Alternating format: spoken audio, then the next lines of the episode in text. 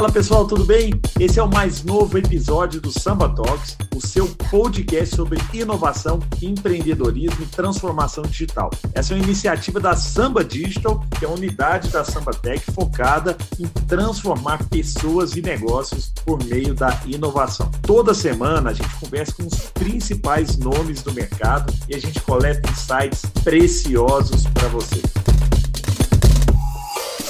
Fala pessoal, sejam bem-vindos a mais um Samba Talks, o nosso podcast sobre inovação, transformação digital, empreendedorismo, intraempreendedorismo e hoje um tópico, senhor Matheus Magno, que poucas vezes a gente tem trazido convidados com esse, com esse olhar, que é o olhar do marketing, por mais, por mais, por mais que seja o meu background. Eu sou formado em marketing e, e né, estudei numa escola super legal de marketing, tenho um, uma admiração pela área e pelas pessoas que, que, é, que estão no mundo do marketing, porque o marketing ele te faz é, é, ficar sempre antenado, né? As coisas que eu estudei, e hoje nós vamos bater um papo super legal aqui com, com o Cláudio, que é o CMO da Audi aqui no Brasil, um cara brilhante, mineiro também, não vou falar o time que ele torce, porque né, temos times rivais, e, e, o meu time diz aqui em Minas Gerais que o meu time é o maior de Minas, diz até, dizem até, o maior das Américas. Alguns até dizem que é o Barcelona das Américas, que é o Cruzeiro cabuloso, o Cruzeirão das Américas, o grande campeão das Minas Gerais. Mas não vamos entrar, Cláudio, ainda nesse, nesse tópico, mas como eu estava dizendo para o Matheus, a nossa, geralmente os nossos convidados aqui, a gente tem é, sempre buscado trazer gente de indústrias diferentes com uma visão de tecnologia. E hoje nós temos um cara que está fazendo a diferença no marketing aqui no nosso país. Então, fazendo, né, entendendo melhor o consumidor com uma empresa, numa empresa que é super admirada, super querida, super é, é desejada, inclusive, que é a Audi. Matheus, é, como sempre, a barra é alta e quando a barra é alta, as pessoas não entendem isso, porque quando a gente traz um convidado do naipe do senhor Cláudio, que está aqui conosco, a, a expectativa também é de que nós façamos perguntas à altura. Então, para a gente também, quando tem um, um convidado de peso assim, é uma responsabilidade enorme, né, senhor Matheus Magno? É isso aí, Gustavo. E é uma honra estar com você, estar com o Cláudio aqui, e a expectativa é altíssima. Porque, como você bem estava dizendo, a transformação também que foi e de agora para frente cada vez vai ser mais necessária no marketing para que os mercados possam continuar sendo é, crescentes, né? ou seja, os, os usuários, o jeito de comprar, o jeito de atrair, né? Tem muita coisa que já mudou. O marketing antigo hoje é caro para poder atrair cliente. E cada vez mais que a gente não falar desse tema, mais caro vai ficando. Daqui a pouco é outra era.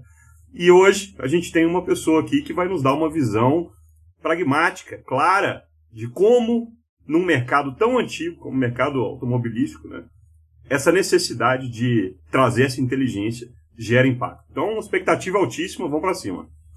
Muito bom, Matheus. Meu querido Cláudio. Cláudio, eu tenho, vou assumir aqui publicamente, dificuldade de falar o seu sobrenome, se você depois puder me ensinar como. como claro, Ra como... Ravix. Ravix, Cláudio Ravix.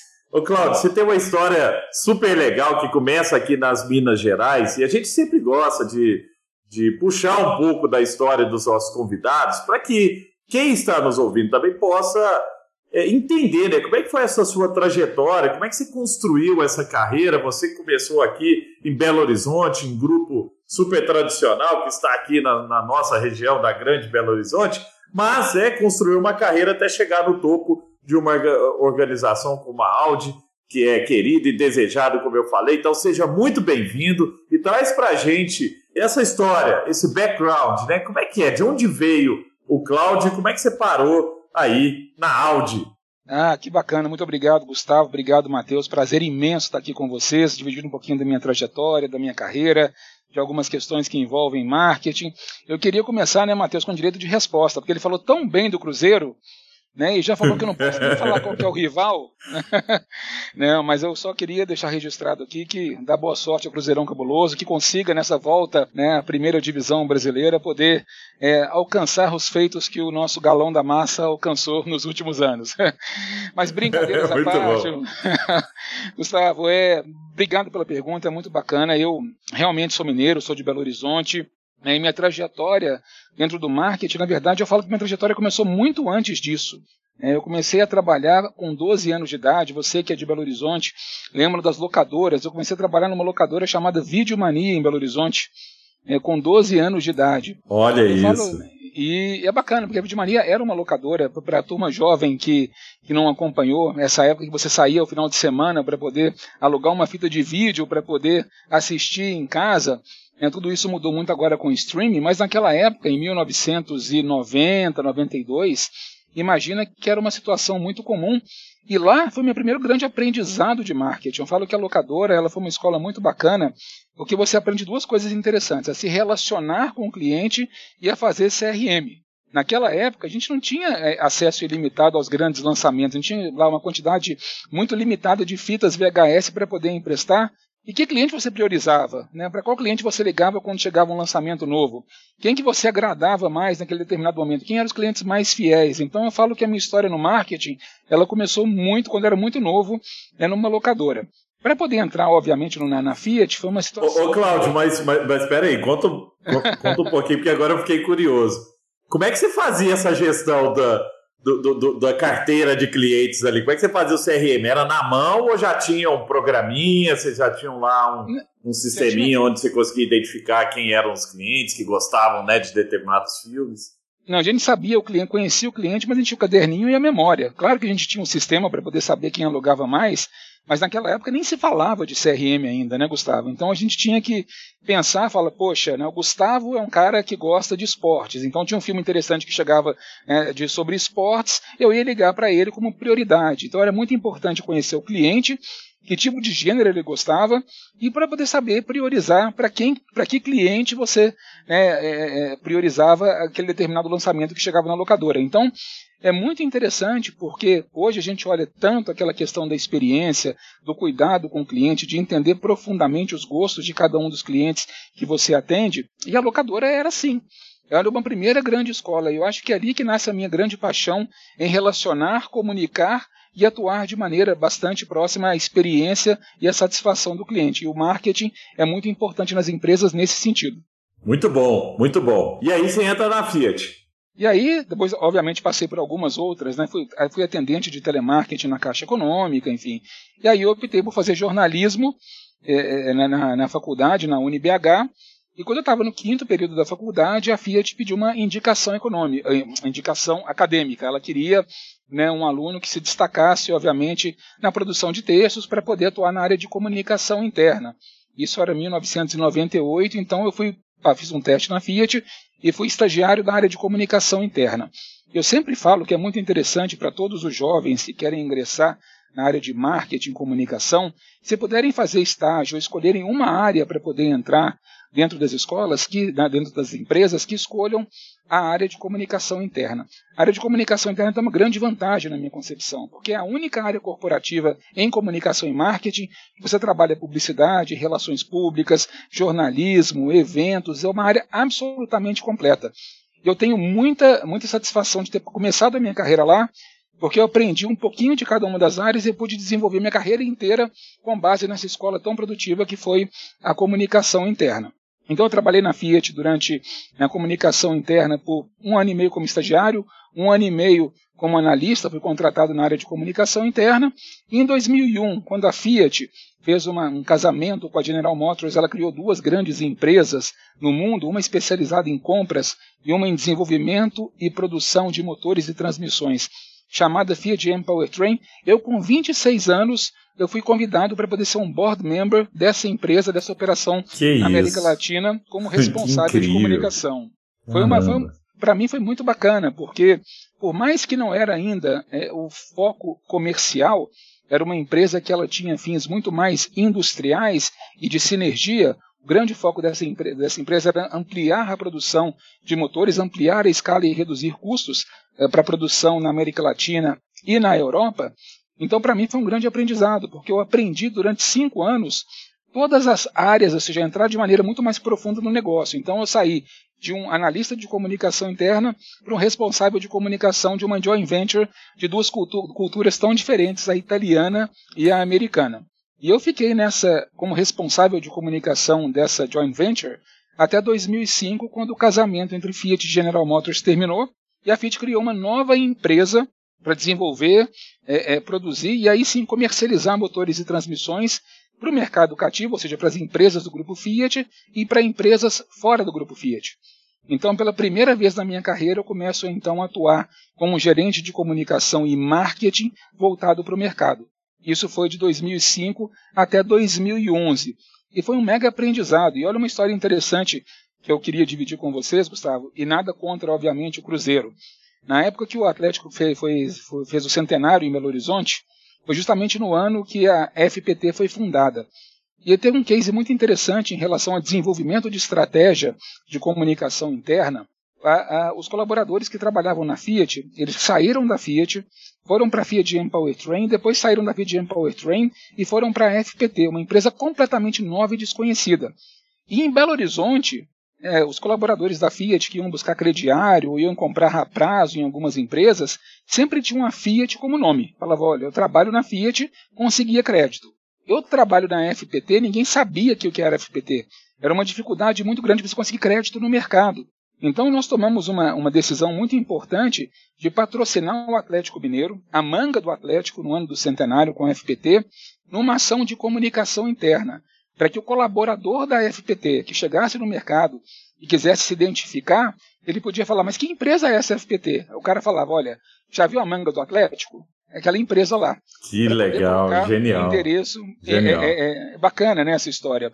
E aí, com essa empresa, nós fomos até 2011. Em 2011, eu acabei deixando a gerência de, de comunicação e marketing da FPT e fui convidado para poder assumir a área de comunicação e gerenciamento de programas da Iveco na área de operações internacionais. Aí eu deixei o Brasil, fui morar na Itália, morar em Torino, na Itália, Olha, e eu atuava né, no headquarters trabalhando aí no mercado chinês, que representava 50% das vendas da Iveco no mundo, na Rússia, mercado australiano, mercado africano, Oriente Médio, e eu fiquei um ano e meio atuando em comunicação nesses mercados tão diferentes da realidade brasileira que eu vivia ou latino-americana. São mundos completamente à parte.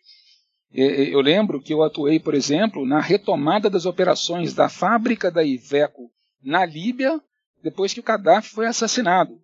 A gente Nossa, teve que negociar que as operações com o grupo terrorista, o grupo de, né, de radical que tinha assumido o poder depois de matarem um Gaddafi. Imagina a, a, bagunça que era e o tanto que isso amadurece a gente no nosso dia a dia profissional, né, Gustavo? Que isso, que incrível, que história. E, e, e foi muito bacana. Eu, eu, diria que foi um ano e meio de, de muito aprendizado nesses países todos, nesses mercados todos. Aí eu voltei para cá para o Brasil como diretor de comunicação para a Iveco Latinoamérica. Então fui responsável por poder, por poder é, lançar caminhões como Iveco Highway, fui né, lançar a divisão de ônibus da Iveco, até mesmo inaugurar a fábrica do Guarani, é aquele veículo de defesa que é o grande tanque hoje em dia que o Exército Brasileiro utiliza é, aqui pelas Forças Armadas Brasileiras. Aí eu fiquei um ano, um ano, um ano e pouquinho como diretor de comunicação da Iveco. Eu abracei também depois na sequência as demais marcas é, do grupo, então Fiat Industrial, que eram as marcas da, da, da Case e da New Holland, hoje da CNH Industrial, tanto para a parte agrícola quanto de construções, e aí eu fui até 2013 atuando nessa área. Em 2013 eu resolvi mudar radicalmente desse segmento, eu viajava demais, precisava dar um pouquinho mais de atenção para minha família, então eu saí de Minas, fui para Curitiba, onde fui trabalhar como responsável de comunicação interna e relações públicas da Renault no Brasil. Então eu fiquei dois anos e um pouquinho morando em Curitiba, e logo na sequência fui convidado para poder assumir a parte de publicidade da Renault aqui em São Paulo. Então eu fiz, imagina, em cinco anos, três grandes mudanças: Itália, Belo Horizonte, Belo Horizonte, Nossa. Curitiba, Curitiba, São Paulo, São Paulo, onde eu estou até hoje. E eu diria que a Renault foi um grande desafio para mim. A Renault era uma empresa que tinha uma imagem de uma marca é, francesa de carros importados frágeis, né, de carros que realmente não tinham grande qualidade aqui no mercado, e a gente percebia que tinha que fazer uma transformação muito grande na Renault. E deram a minha responsabilidade por essa mudança, de uma marca que comunicava publicidade para uma marca que passasse a contar histórias é, é, é fortes e brasileiras para o consumidor. Foi aí então que nasceram várias estratégias importantes. Eu fui responsável por poder lançar o Renault Kwid, o Renault Capture, fui responsável por poder trazer para a Renault é, embaixadores de marca como Marina Rui Barbosa, como Anitta, Bruno Galhaço, fazer campanhas gigantes com Xuxa, com Wesley Safadão, com Alexandre Nero, enfim, a gente conseguiu realmente mudar a percepção da imagem da marca Renault no Brasil. Em três anos saímos de 5% de market share para acima de 8% de market share Renault vendendo ali mais de 250 mil carros é, no Brasil por ano. E aí vem a Audi, né, Gustavo? E aí vem o convite para poder assumir a Audi na sequência. E aí a, a, a Audi baita escola também, né? Assim, o, o a, a, visão que a gente tem, né? Pelo menos eu como como cliente aí, sou um cara também que admiro muito e, e tive oportunidade, inclusive já tive a oportunidade de almoçar com o ex-presidente, não é o atual, um ex-presidente da Audi aqui no Brasil, e fiquei encantado com a visão assim da Audi, como a Audi está conectada com os temas de futuro e está conectada com os temas do, do, do, consumidor. Mas conta um pouco da sua história, da chegada na Audi até onde você está hoje, porque eu acho, né, Matheus, que, que, que, que temos coisas aqui para a gente aprofundar, que eu estou ansioso aqui para para te fazer algumas perguntas sobre isso, tá? Sobre essas mudanças, até culturais também, né, do, do consumidor. Não, super bacana. E é isso, né? A Audi para mim foi um grande desafio. Eu já vinha depois de praticamente três anos nessa construção, dessa renovação da imagem de marca da Renault. Quando então o presidente Hannes Rochek, que era o presidente da Audi quando eu fui contratado em 2018, ele me convidou para Isso, ele que eu tive a oportunidade. Ele é sul-africano? Não, o Johannes Rochek ele é austríaco. Austríaco austríaco. É, africano é. é. o David Powers, que foi presidente da Volkswagen no Brasil alguns anos atrás. Tá, é, que eu tive com ele também. Mas, foi, mas eu tive com, com o Yannis, que é o, que é o austríaco, que saiu há pouco tempo, né? Saiu há pouco tempo, ele saiu há, praticamente no, no comecinho do ano passado. E quando ele me contratou, ele buscava uma pessoa que tivesse uma experiência conjunta em marketing e comunicação para poder integrar ambas as áreas. A Audi era uma empresa que tinha marketing comunicação, áreas completamente separadas, como é, como é na maior parte do mercado, e a gente entendia e tinha esse conceito comum de que nada é mais poderoso do que você integrar áreas de comunicação e marketing para ter uma célula única nas organizações que potencialize a mesma, a mesma mensagem para diferentes públicos. Então, é, isso era o objetivo da Audi no Brasil uma renovação estratégica da marca, é mudar a marca de um patamar que vinha até então ali em 2016, 15, de uma marca que estava ali no, no, interme, no, intermediário entre uma marca de luxo e uma marca mainstream. A Audi naquele momento estava vendendo muito mais carros A3 e Q3 com um custo muito próximo de carros populares, né, o que tinha depreciado um pouco a imagem da marca no Brasil. E a ideia do Johannes então era fazer essa transição, ou seja, criar uma, uma, uma, área na organização muito mais forte do ponto de vista de tradução de mensagens para os diversos públicos e, ao mesmo tempo, colocar a marca num outro patamar de imagem, de prestígio, de inovação e de desenvolvimento. Então, isso era uma, um ponto fundamental da Audi quando me contratou. E a partir daí eu tive, então, logo quando eu cheguei, foi em setembro de 2020, 2018, em, em novembro já tive o Salão do Automóvel, foi minha primeira grande ação né, como responsável de marketing e comunicação aqui pela Audi do Brasil, onde nós anunciamos naquele momento a maior renovação tecnológica da história da Audi no Brasil. Seriam então 30 lançamentos de produtos em três anos. Hoje já tem praticamente quatro anos e meio de Audi, já foram cerca de 40 lançamentos. Entre eles, o início da, da, dos lançamentos da, de veículos 100% elétricos. E aí é muito importante porque é praticamente uma grande mudança na, na, consciência e no comportamento do consumidor de automóveis no Brasil e no mundo. Então eu ganhei essa responsabilidade e desde então eu tenho tido esse desafio de poder liderar essa marca com muito orgulho e com um time de profissionais incríveis que me ajudam nessa tarefa tão, tão magnífica e tão interessante. Parabéns, sensacional, Cláudio. Uma baita trajetória e muito completa. Ô, ô Cláudio, é, dentro disso tudo que você trouxe também, tem uma parte que é performance né, onde o digital ele suporta muito e principalmente é um dos grandes é, motores aí quando você fala sobre distribuição né, das campanhas e para que essa campanha se conecte também a, a leads qualificados e que venham aí ao aumento de vendas. E a gente tem visto, naturalmente, que tem ali uma parte importante, que são as comunidades, a maneira de se conectar às comunidades, né? Tem a outra parte importante, que é a utilização cada vez mais frequente dos CDPs e dos DMPs, para que você consiga ter um custo de aquisição de cliente cada vez mais barato e um, uma comunicação que fale mais precisamente com o seu potencial comprador. Como é que você tem trabalhado isso? Como é que vocês têm trabalhado esse princípio, onde a hiperpersonalização né, acaba utilizando um pool ali de plataformas, todas elas baseadas em dados, mas conectando aí nas comunidades é, relevantes que fazem sentido para a distribuição das suas campanhas, para que então consiga fomentar as vendas. Como é que tem sido isso aí para vocês? Excelente pergunta, Matheus. Isso é um grande desafio e para isso acho que é importante a gente poder é, lembrar um pouquinho em que mercado a Audi joga. O mercado de luxo no Brasil ele é um mercado super restrito. Quando a gente fala de automóveis, a gente fala que somente 2% das vendas de automóveis no Brasil são de automóveis de luxo. No ano passado, o mercado automotivo de luxo vendeu 38.500 carros aproximadamente, contra 2 milhões de carros no mercado total. E 2% também é a população brasileira que tem potencial para poder comprar artigos de luxo. Aí todos os artigos de luxo, incluindo o carro também, que representa 50% de todo o faturamento né, de artigos de luxo no Brasil e no mundo. Então, para poder falar com 2% da população, você falou super bem, a hiperpersonalização é fundamental, a gente tem que ser sniper.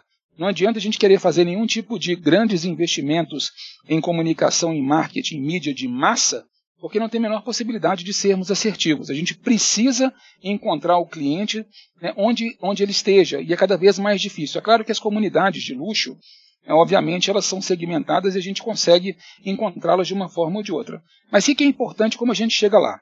Primeiro, obviamente, a gente tem é, é, é todos os nossos dados sempre cruzados com audiências customizadas, seja no Google, seja no Facebook, seja na Meta. A gente precisa, então, ent entender que a gente chama de lookalike, ou seja, quais são as audiências similares aos clientes que compram áudio também, para espelharmos as nossas campanhas. Então, isso é um ponto super importante. Segundo ponto, a gente tem a possibilidade de traduzir a mensagem de cada uma das campanhas de acordo com o consumidor.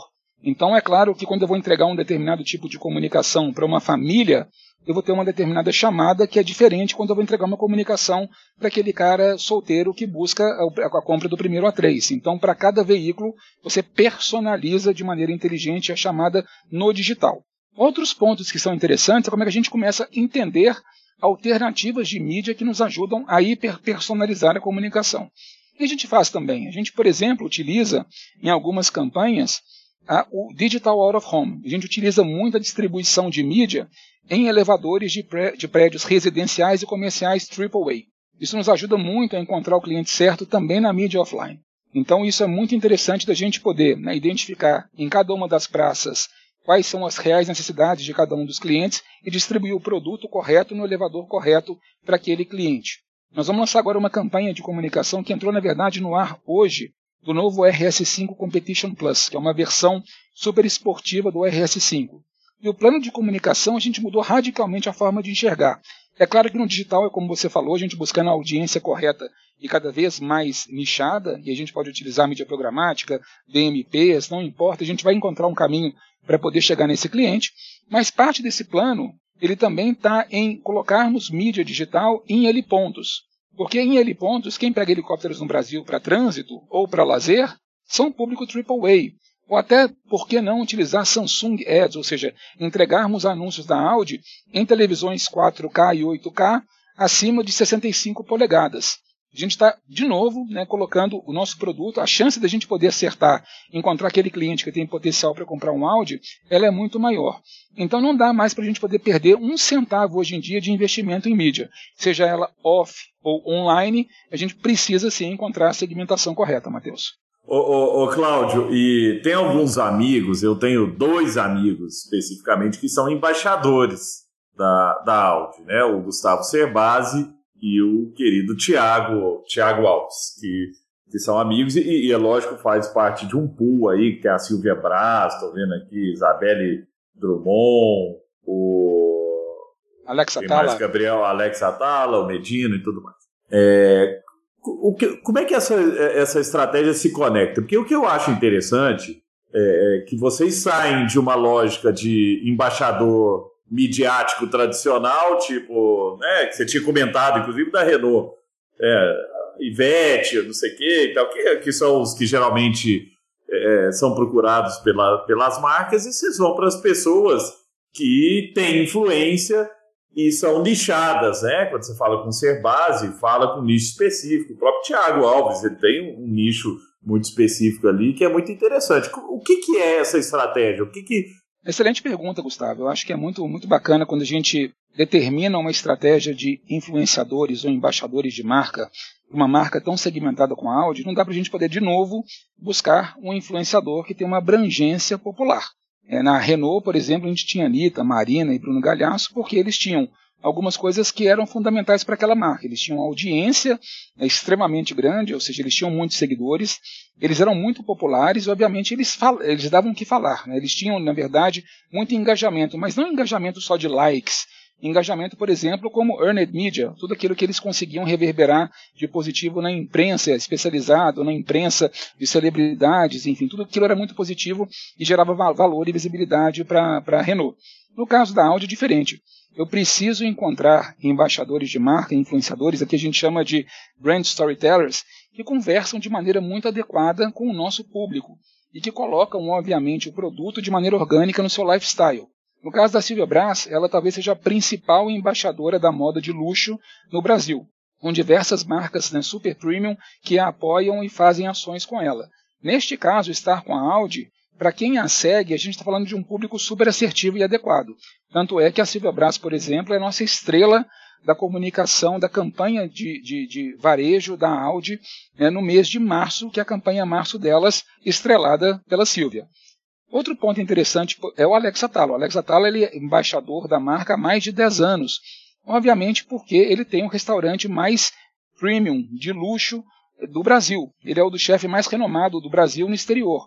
Então, a procura para poder jantar no restaurante dele, é, tem reservas lá para você poder comer lá no restaurante dele. Você tem que reservar hoje para poder almoçar ou jantar daqui a três meses. Então, quem vai lá é um público extremamente qualificado e está lá o chefe sempre com o carro dele, Audi, parado na porta. Então, tem uma comunicação muito bacana com o público AAA. No caso do Gustavo Cerbasi e do Tiago Alves, eles são embaixadores de mobilidade sustentável. O Tiago, porque ele foi um dos primeiros usuários de carro elétrico no Brasil. Então ele ajuda muito no processo de desmistificação e na mudança de comportamento do consumidor em relação ao uso do carro a combustão e do carro elétrico. E o Gustavo Cerbasi, por mais nichado que seja, professor de economia financeira, talvez o, o, o, autor dos livros mais vendidos no Brasil, ele consegue nos dar uma questão muito clara e analítica em relação ao quão econômico é ter um carro elétrico ou utilizar, por exemplo, a compra de um programa de assinaturas da Audi, que é o Audi Luxury Signature, ou até mesmo porque é mais vantajoso você comprar um carro usado num programa da Audi ao invés de comprar em uma outra plataforma que não seja da própria montadora.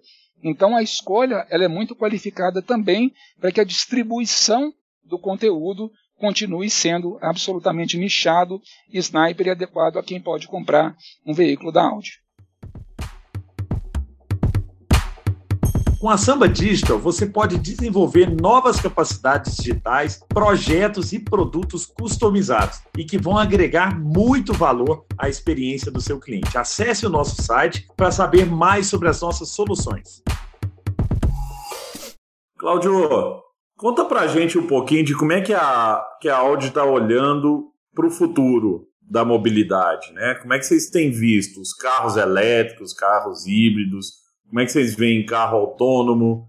Como é que vocês estão olhando para carros por assinatura? Porque é uma mudança, inclusive, do modelo de negócio. Né? E, e, e aí vem linkado com, um olhar para o consumidor. Assim, eu acho que a Audi é uma das marcas que está muito antenada porque que o cliente está pedindo. Né? O cliente quer um, um, um, um, veículo mais sustentável, o cliente quer um veículo mais seguro, o cliente quer mais comodidade na hora de dirigir. Então, Traz um pouquinho do, do, da sua visão em relação, né, e a visão lógico Audi, em relação às tendências né, que estão chegando cada vez mais rápido? É interessante essa pergunta, Gustavo, porque veja bem, a Audi, para a Audi, o futuro é elétrico, claramente elétrico. A Audi já anunciou que em 2026 ela não lançará mais nenhum carro que não seja 100% elétrico. Em 2033 ela para de produzir carros a combustão e vai entregar no mercado carros somente 100% elétricos, para poder chegar em 2050 como uma companhia 100% neutra em emissões de CO2. Essa é a responsabilidade da Audi. E, obviamente, isso começa a mudar o comportamento é, nosso da comunicação. Em, em, não é simplesmente a gente falar sobre o produto que é melhor em A, B ou C, ou traduzir features. A responsabilidade nossa da Audi é muito mais ampla, porque a Audi precisa comunicar, além do produto, tirar todas as dúvidas também que dizem respeito à utilização de um veículo elétrico. E é muito interessante porque as dúvidas são dúvidas, desde dúvidas super banais, ah, se eu carregar um carro elétrico da choque, né, são dúvidas que são extremamente é, simples, até quanto aumenta a minha conta de energia, qual que é a minha autonomia, se eu viajar de São Paulo para o Rio de Janeiro vou encontrar carregador, quanto tempo leva para poder carregar o meu carro, tudo isso é responsabilidade da montadora poder informar. Então, é, um grande desafio nosso do ponto de vista de comunicação, né, pensando no futuro, é não só simplesmente a gente poder lançar carros, mas a gente poder deixar todas as informações ou dúvidas dos clientes claramente disponíveis nas redes sociais. A Audi tem uma responsabilidade, assim como todas as montadoras, de poder também investir na infraestrutura de eletrificação no Brasil. Não adianta a gente simplesmente colocar carro no mercado se não tem carregadores disponíveis para o cliente poder carregar. E esse era o drama no começo. No começo, o cliente comprava carro elétrico não sabia nem onde carregar, nem onde encontrar qualquer tipo de tomada. Então era extremamente complicado e difícil. Um ponto super importante nesse sentido é o que a Audi fez de investimentos.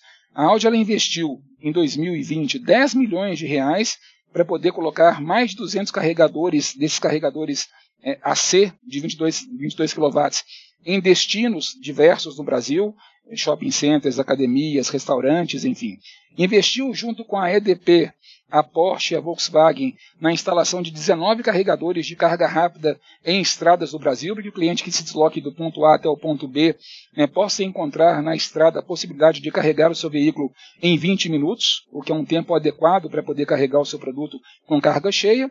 E ano passado tomou uma decisão com a rede de concessionárias de investir 20 milhões para colocarmos carregadores de carga rápida, 150 kW, nas 42 concessionárias da Audi no Brasil.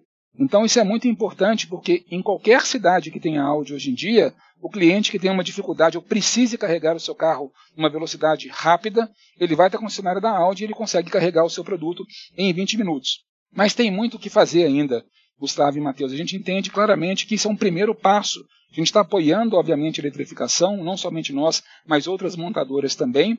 Mas à medida que o consumo de carro elétrico vai crescendo, e no segmento premium, esse ano, 46% dos carros vendidos serão elétricos ou híbridos.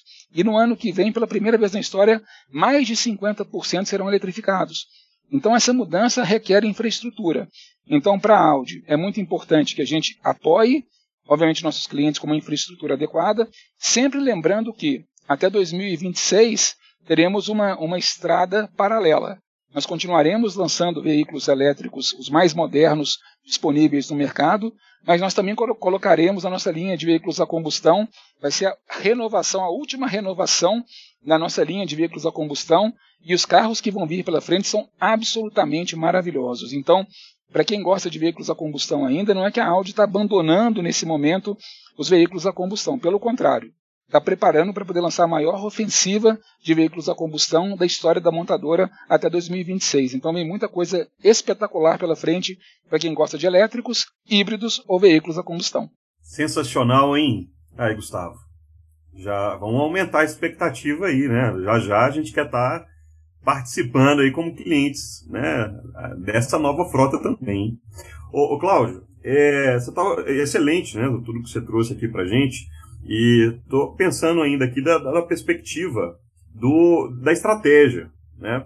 Porque a cada vez que você conta isso, esses tempos mudam e esse problema de falar com o cliente ainda continua sendo né, cada vez esse desafio ali.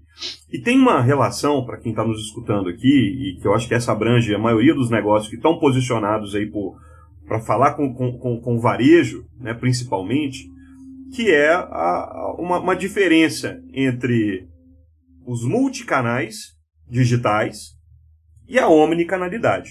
Né? Vocês têm uma estrutura muito forte de dados, você já contou um pouco para a gente, tem uma estrutura também muito forte de CRM, né, que avalia essa jornada, que é o que você estava comentando para a gente aqui. Como é que vocês trabalham essa parte entre é, momento de olhar os multicanais e ter a melhor performance disso, e qual é o momento de fato de operar a omnicanalidade, né, que é o usuário de fato estar tá consumindo ali, sendo impactado de uma maneira mais natural por todos os canais. Excelente pergunta, é, Matheus. Aqui é muito interessante porque depende muito do tipo de campanha que a gente vai fazer. Para cada uma das campanhas, a gente dá uma olhada no, no, na estratégia de mídia para poder entender se ela vai ser um pouco mais omnichannel, nós vamos construir, obviamente, essa campanha em performance 100% digital. Na Audi, a maior parte das campanhas ela acaba sendo 100% digital. E aí sim a gente tem que olhar a estratégia multicanais de maneira muito precisa, para poder garantir, obviamente, assertividade, né, para poder encontrar esse cliente com o menor custo por lead possível e com a maior efetividade em termos de conversão. Essa é a grande estratégia. Cada vez que a gente roda uma campanha, a gente tem atenção para poder analisar a performance dessa campanha, para poder compará-la com a campanha que virá no mês seguinte. Então, esse cuidado é muito importante. É para quem a gente conversa, quem a gente consegue impactar no digital, qual é o tipo de lead gerado, e se a gente vai olhar esse lead pelo formulário preenchido ou pelo, né, ou pelo é, é, é, é pelo lead to sales, ou seja, quem é que está olhando o nosso anúncio indo direto né, para a loja sem preencher exatamente o lead, que isso é importante também na mensuração dos dados da áudio, mas a gente também tem que olhar a, a plataforma Omnichannel. Por exemplo, nós vamos lançar agora uma campanha é, é, importante de pós-vendas para aqueles clientes que têm veículos da Audi há mais de oito anos. E quando a gente olha os, os clientes que têm veículos da Audi há mais de oito anos, são clientes totalmente diferentes do cliente que está comprando um carro zero.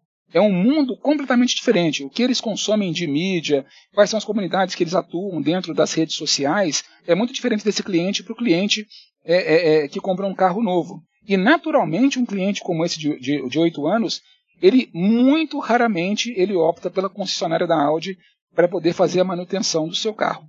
Então como é que a gente consegue alcançar esse público? A gente consegue pelo digital? Claro que consegue. A gente consegue trabalhar, encontrá-los em comunidades.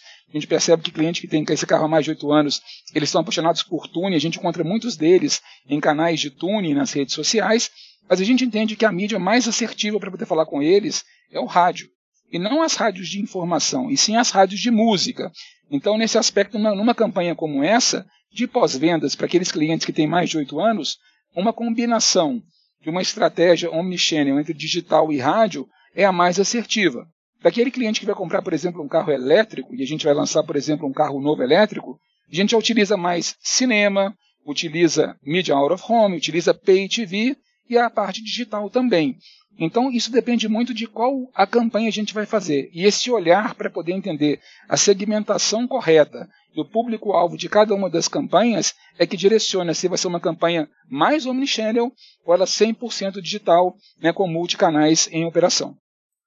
O Cláudio, em cima desse, de, desse ponto ainda, você trouxe o pós-venda, né?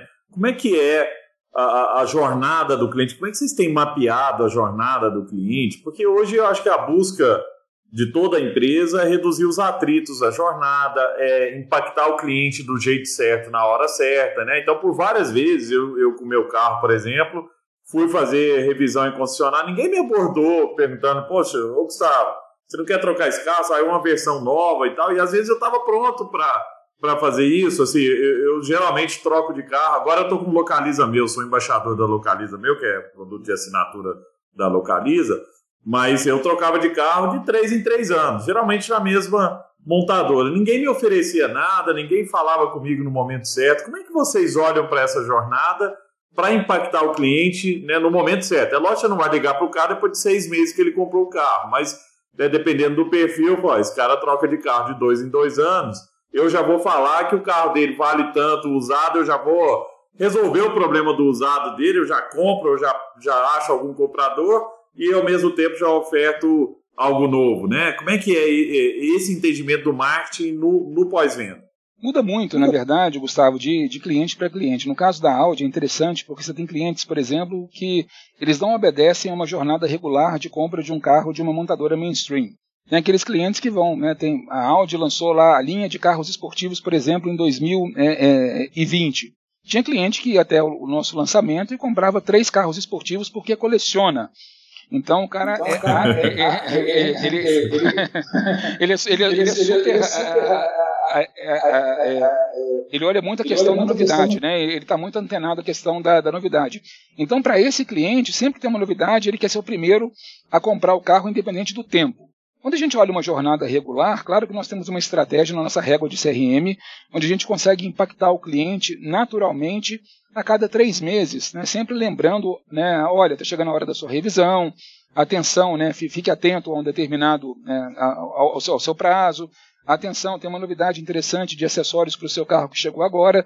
A gente mantém uma conversa com esse cliente é, de, em 18 meses, e a partir de 18 meses a gente começa assim a já trabalhar com ele dentro da jornada digital, na possibilidade de lealdade, ou seja, de troca e aquisição de um novo veículo. Mas tudo muda muito na forma que você começa a atender o cliente. Hoje, a Audi lançou aqui no Brasil, a primeira loja foi no Morumbi, e a gente olha, para Belo Horizonte já tem uma, uma, uma, jornada muito parecida com essa. A Audi Center Belo Horizonte acabou de mudar radicalmente é, é, a sua estrutura, é uma loja das mais lindas que eu já vi na minha vida. Mas a primeira loja com experiência progressiva do mundo, ela inaugurou aqui no Morumbi no ano passado. E o que, que muda, na verdade, nesse sentido? Quando você chega numa loja como essa, você não é mais atendido por um vendedor. Você é atendido por um cara que chama expert. Esse cara, ele é um apaixonado pela marca. Ele vai te falar tudo sobre o carro, sobre a marca, vai falar um pouquinho sobre é, o momento atual do mercado. É um cara que conhece de maneira geral a marca e é muito antenado com as questões que envolvem né, o dia a dia, o cotidiano da sociedade, enfim. É um cara que está pronto para poder conversar com o cliente sobre tudo e todos. A partir daí, ele conduz o cliente para um test drive. Se o cliente aí sim se encantou pelo carro e quer comprar um produto, aí a gente passa para o vendedor. Então, isso é uma mudança muito importante na forma como a gente faz a gestão de encantamento do cliente que chega na concessionária. A gente começou na Audi Morumbi, já temos hoje cinco concessionárias que atendem com esse modelo de expert e a ideia é fazer uma ampliação cada vez maior nesse sentido para a gente poder gerar uma experiência diferente para o cliente do início, quando ele entra em contato fisicamente com a marca numa loja, até obviamente as experiências de pós-vendas também. Então, esse é o cuidado que a gente tem, de não ser invasivo, de não ser intrusivo né, na comunicação com aquele cliente. A gente, por exemplo, a gente não, a gente opta na nossa estratégia de não colocar nenhum tipo de anúncio de comunicação que seja interruptivo em YouTube. Isso não vai acontecer. Uma marca como a nossa, ela tem que, obviamente, encontrar o cliente no momento adequado, né, onde o cliente não é interrompido. A Audi não tem por que interromper o cliente, o cliente já conhece a marca. Então ele tem que, obviamente, encontrar uma comunicação da Audi na jornada dele de uma maneira natural e praticamente orgânica, sem que seja ofensiva ao cliente. Então tem uma mudança muito completa em todo o espectro. Então, sim, a gente mantém um relacionamento com o cliente com o CRM muito próximo, a gente tem uma estrutura de atendimento ao cliente, a gente chama de CRA na organização, que funciona 24 horas por dia para atender o cliente qualquer tipo de necessidade, e, obviamente, a estrutura física também da marca, ela é uma estrutura que está mudando né, para uma, uma, uma experiência progressiva, muito mais inovadora, muito mais digitalizada e muito mais próxima da necessidade do consumidor do mercado de luxo. Ô Cláudio, e, e só, você estava contando né, que existem jornadas diferentes, e realmente tem, assim, um, um amigo meu de Uberlândia me ligou outro dia, me pedindo para ajudá-lo junto à Audi, porque ele queria comprar um Audi R8 e não estava conseguindo achar, né? E aí eu fui atrás do Thiago Alves, falei, Thiago, me ajuda aí. O Thiago conectou com um diretor da Audi que, que ajudou lá na compra de um carro, viu, Matheus Magno, de mais de um milhão de reais, e ele estava lá buscando, pedindo, né, os caminhos, porque não acha, é, a demanda é tanta que, né, para esse tipo de carro, e, e, e, o, e, o, acesso super restrito, né? Mas o, o, o Claudio, conta para mim, para a gente fechar esse bate-papo que tá super legal aqui, com vários insights interessantes, qual que é a visão em relação a futuro? E aí eu tô pensando em carro autônomo. Eu vi essa semana o Bill Gates num carro testando uma tecnologia diferente de carro autônomo na, na Inglaterra, e que é um approach diferente da, da, da de uma startup e eu queria entender como é que a Audi está olhando para esse mercado. E aí eu tô, a, a, minha curiosidade é assim, que dia que eu vou entrar dentro de um Audi e falar, me leva em tal lugar e vou ficar tranquilamente, vou ler meu livro, vou ouvir um podcast, sem precisar necessariamente pegar ali no volante ou, ou, ou dirigir. A gente está perto disso ou ainda vai um tempinho aí até a gente chegar nesse ponto? Curioso, né? não, não, não precisa perguntar para a Audi, na verdade. A Audi ela já tem hoje em dia modelos com uma condução autônoma. Por exemplo, o A8, que nós lançamos, inclusive apresentamos no Salão do Automóvel de 2018 aqui no Brasil, ele já tinha naquela época um nível de condução autônoma 3, que é um, é, que é um nível onde você pode é, tranquilamente tirar a mão do volante, ler um livro né, ou acessar o seu celular enquanto o carro dirige é, para você, e obviamente se precisar né, que você intervenha né, na sua condução, ele te chama para poder colocar a mão ao volante. Isso é um ponto super importante que já tinha em 2018. A Audi apresentou agora, no ano passado e no início desse ano, uma série de carros conceito, Active Sphere, Urban Sphere, Sky, Sky Sphere, Grand Sphere, onde todos esses carros são 100% elétricos e também autônomos. E a gente entende que isso sim é o futuro da mobilidade. O que, que é importante que a gente olhe com atenção? Que para um carro, para um carro desse funcionar, não depende que a montadora desenvolva. Depende, por exemplo, de uma rede 5G conectada o tempo todo sem interrupção. Isso é fundamental, porque você não pode né, conectar, você tem que ter uma, uma, um mapeamento da, da, conexão o tempo todo para que não haja nenhum tipo de possibilidade de interrupção da autonomia. Porque se a rede cai enquanto está dirigindo o seu carro, ou quando o carro segue de maneira autônoma, né, e acontece um, um, erro e uma fatalidade, de quem é a responsabilidade? Então, isso é um ponto super importante que as redes e as estradas e ruas estejam, obviamente, conectadas, muito bem sinalizadas, porque o carro precisa de várias leituras. Então, ele lê a faixa, ele lê o sinal, é, ele entende se um carro está vindo ou não, ele, ele, consegue perceber, até pela questão né, satelitar, se ele, mesmo com o sinal verde, se ele for atravessar aquela determinada rua, se não tem um carro mais rápido vindo para poder bater nele, então, ou seja, é uma complexidade muito importante que não depende somente da montadora e sim do ecossistema de uma maneira geral. Um outro ponto super importante em relação a isso é a questão da legislação.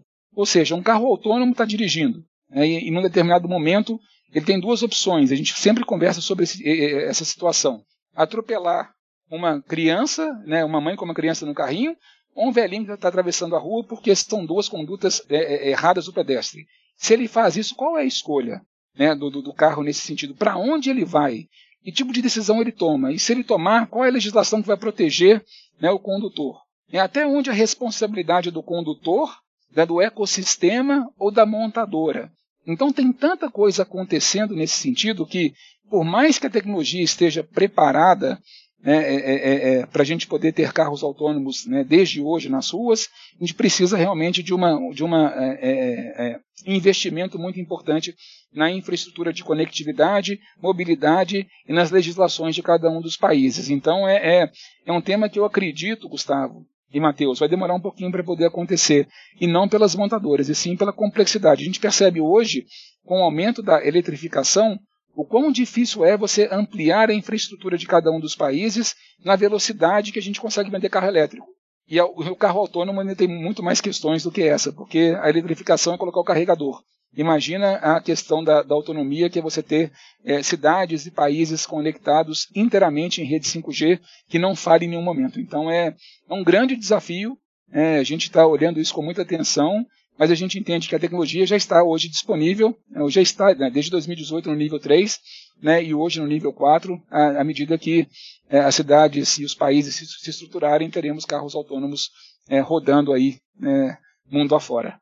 Ô Cláudio, e, e, e, esse ecossistema, né, até para a eletrificação ele é importante, você trouxe isso, né, dos postos de carregamento, mas se a gente for até para a base da eletrificação, que é a geração da eletricidade, geração da energia, por exemplo, no Brasil nós temos ainda nós temos um parque energético mais limpo, né? Quando você vai para a Europa, você tem mais dificuldade na geração e a Europa está indo, né? É, é, é, até como como diretriz é, indo para o caminho da eletrificação é, veicular para todas as montadoras, mas é, é, um caminho que depende de outro tipo de investimento também para que você possa ter energia limpa. Não adianta também é, é, né, ter a eletrificação dos veículos e ser super é, é, clean, né, o veículo, mas por trás você tem uma matriz energética que não, que não esteja na mesma sintonia, né? E no Brasil, por sorte, nós temos essa, é, é inclusive a, a, nossa matriz de energia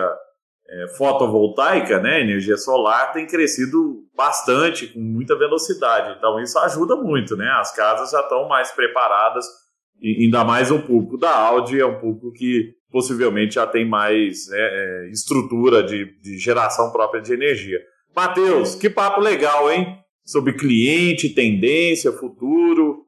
Posicionamento, jornadas hiper personalizadas, dados e um ponto muito importante que o Cláudio trouxe aqui no pano de fundo, o respeito pelo cliente. A maneira de pensar a estratégia respeitando, conhecendo profundamente como que esse cliente se coloca disponível para poder receber as comunicações da áudio. É brilhante, foi incrível. Dava para poder. Acho que esse aqui vai ter que ter uma versão 2, hein, Gustavo? Dava para ter Dava aqui. Pois é. Muito mais ainda é, desse papo tão rico. Muito obrigado, o, o Cláudio. Foi de fato incrível. Gustavo, foi incrível. Muito bom mesmo contar com você aqui, viu, Cláudio? Poxa, obrigado, Matheus. Obrigado, Gustavo. Que papo passou tão rápido, eu nem vi o tempo passar. E estou à disposição. Se a gente quiser continuar discutindo um pouquinho tendências, inovação, futuro. Né, eu sei que vocês falam muito sobre trajetórias de inovação também no, no, no, né, nos podcasts de vocês e como a Audi tem acelerado startups também na Alemanha e no mundo. Tem tanta coisa bacana para poder dividir. Eu estou à disposição de vocês, a hora que vocês quiserem, para poder continuar esse papo. Muito obrigado de coração aí pelo carinho, pelo convite. Foi uma honra. Muito legal, meu querido Cláudio, Matheus. Que papo interessante, cheio de insights. Eu tenho certeza que quem, quem ouviu saiu melhor daqui. E, Cláudio, eu, eu que acompanho, viu, até pelos meus amigos e acompanho a Audi já há algum tempo, né? E sou fã da marca, sou aquele que tem um desejo ali de. Porque eu tenho é, família grande, né? Eu tenho que olhar só carro grande, eu olho para os carros grandes. Eu sou aquele cara, viu, Cláudio, que não olha motor do carro, não. Quando eu entro numa, numa concessionária para ver um carro, eu vou lá para trás e vejo porta-malas e, e, e, tem que ter, né, pelo menos sete lugares ali para dar para levar a família inteira. Mas é, a Audi tem um portfólio completo. E, gente, se você ainda não conhece a, os carros elétricos, os e-trons aí da, da, da Audi, né, Cláudio? Estão incríveis, bonitos demais, super é, potentes, como a Audi é, né? Os carros são potentes, conforto, segurança, autonomia, é incrível. Parabéns, Cláudio, parabéns para todo o time da Audi por trazer essa revolução aqui para os brasileiros também, para fazer com que todo mundo possa ter acesso à tecnologia de ponta, a um carro que tem tudo né, que, que se espera de um carro do futuro já no presente, né, já no mundo de hoje. Então, muito legal. Pessoal, se você gostou desse bate-papo, passe para frente, compartilhe, faça chegar em mais pessoas. Tenho certeza que você pode, através né, desse, dessa conversa aqui, você pode impactar a vida de outras pessoas que vão olhar melhor os seus clientes, que vão olhar para a jornada do cliente, que vai olhar a comunicação assertiva. Então tem muito insight poderoso que o Cláudio nos deixou aqui hoje. Passe para frente e faça o bem através das palavras. Faça a palavra do Cláudio chegar em mais gente e entra dentro de um carro também da Audi. Vocês vão ficar loucos, vão querer comprar um, vai me ligar aqui. Pelo amor de Deus, estou querendo comprar um R8, não estou achando e tal. E eu vou lá, vou, eu mesmo vou atrás do Cláudio para conseguir esse R8 para você. Para quem quiser, viu, Matheus Magno? Você que é fã de carro, na hora que você quiser um carro esportivo, você vai me falar e nós vamos atrás do Cláudio lá para para conseguir uma condição especial, não é desconto não, condição especial que só a Audi tem, né, Cláudio? Obrigado, Cláudio, foi muito legal esse bate-papo. Pessoal, um abraço e até a próxima. Você acabou de escutar mais um episódio incrível do Samba Talks, o seu principal podcast sobre inovação. Para continuar aprendendo, siga a gente nas redes sociais. Basta procurar por Samba Digital. Um abraço e até a próxima.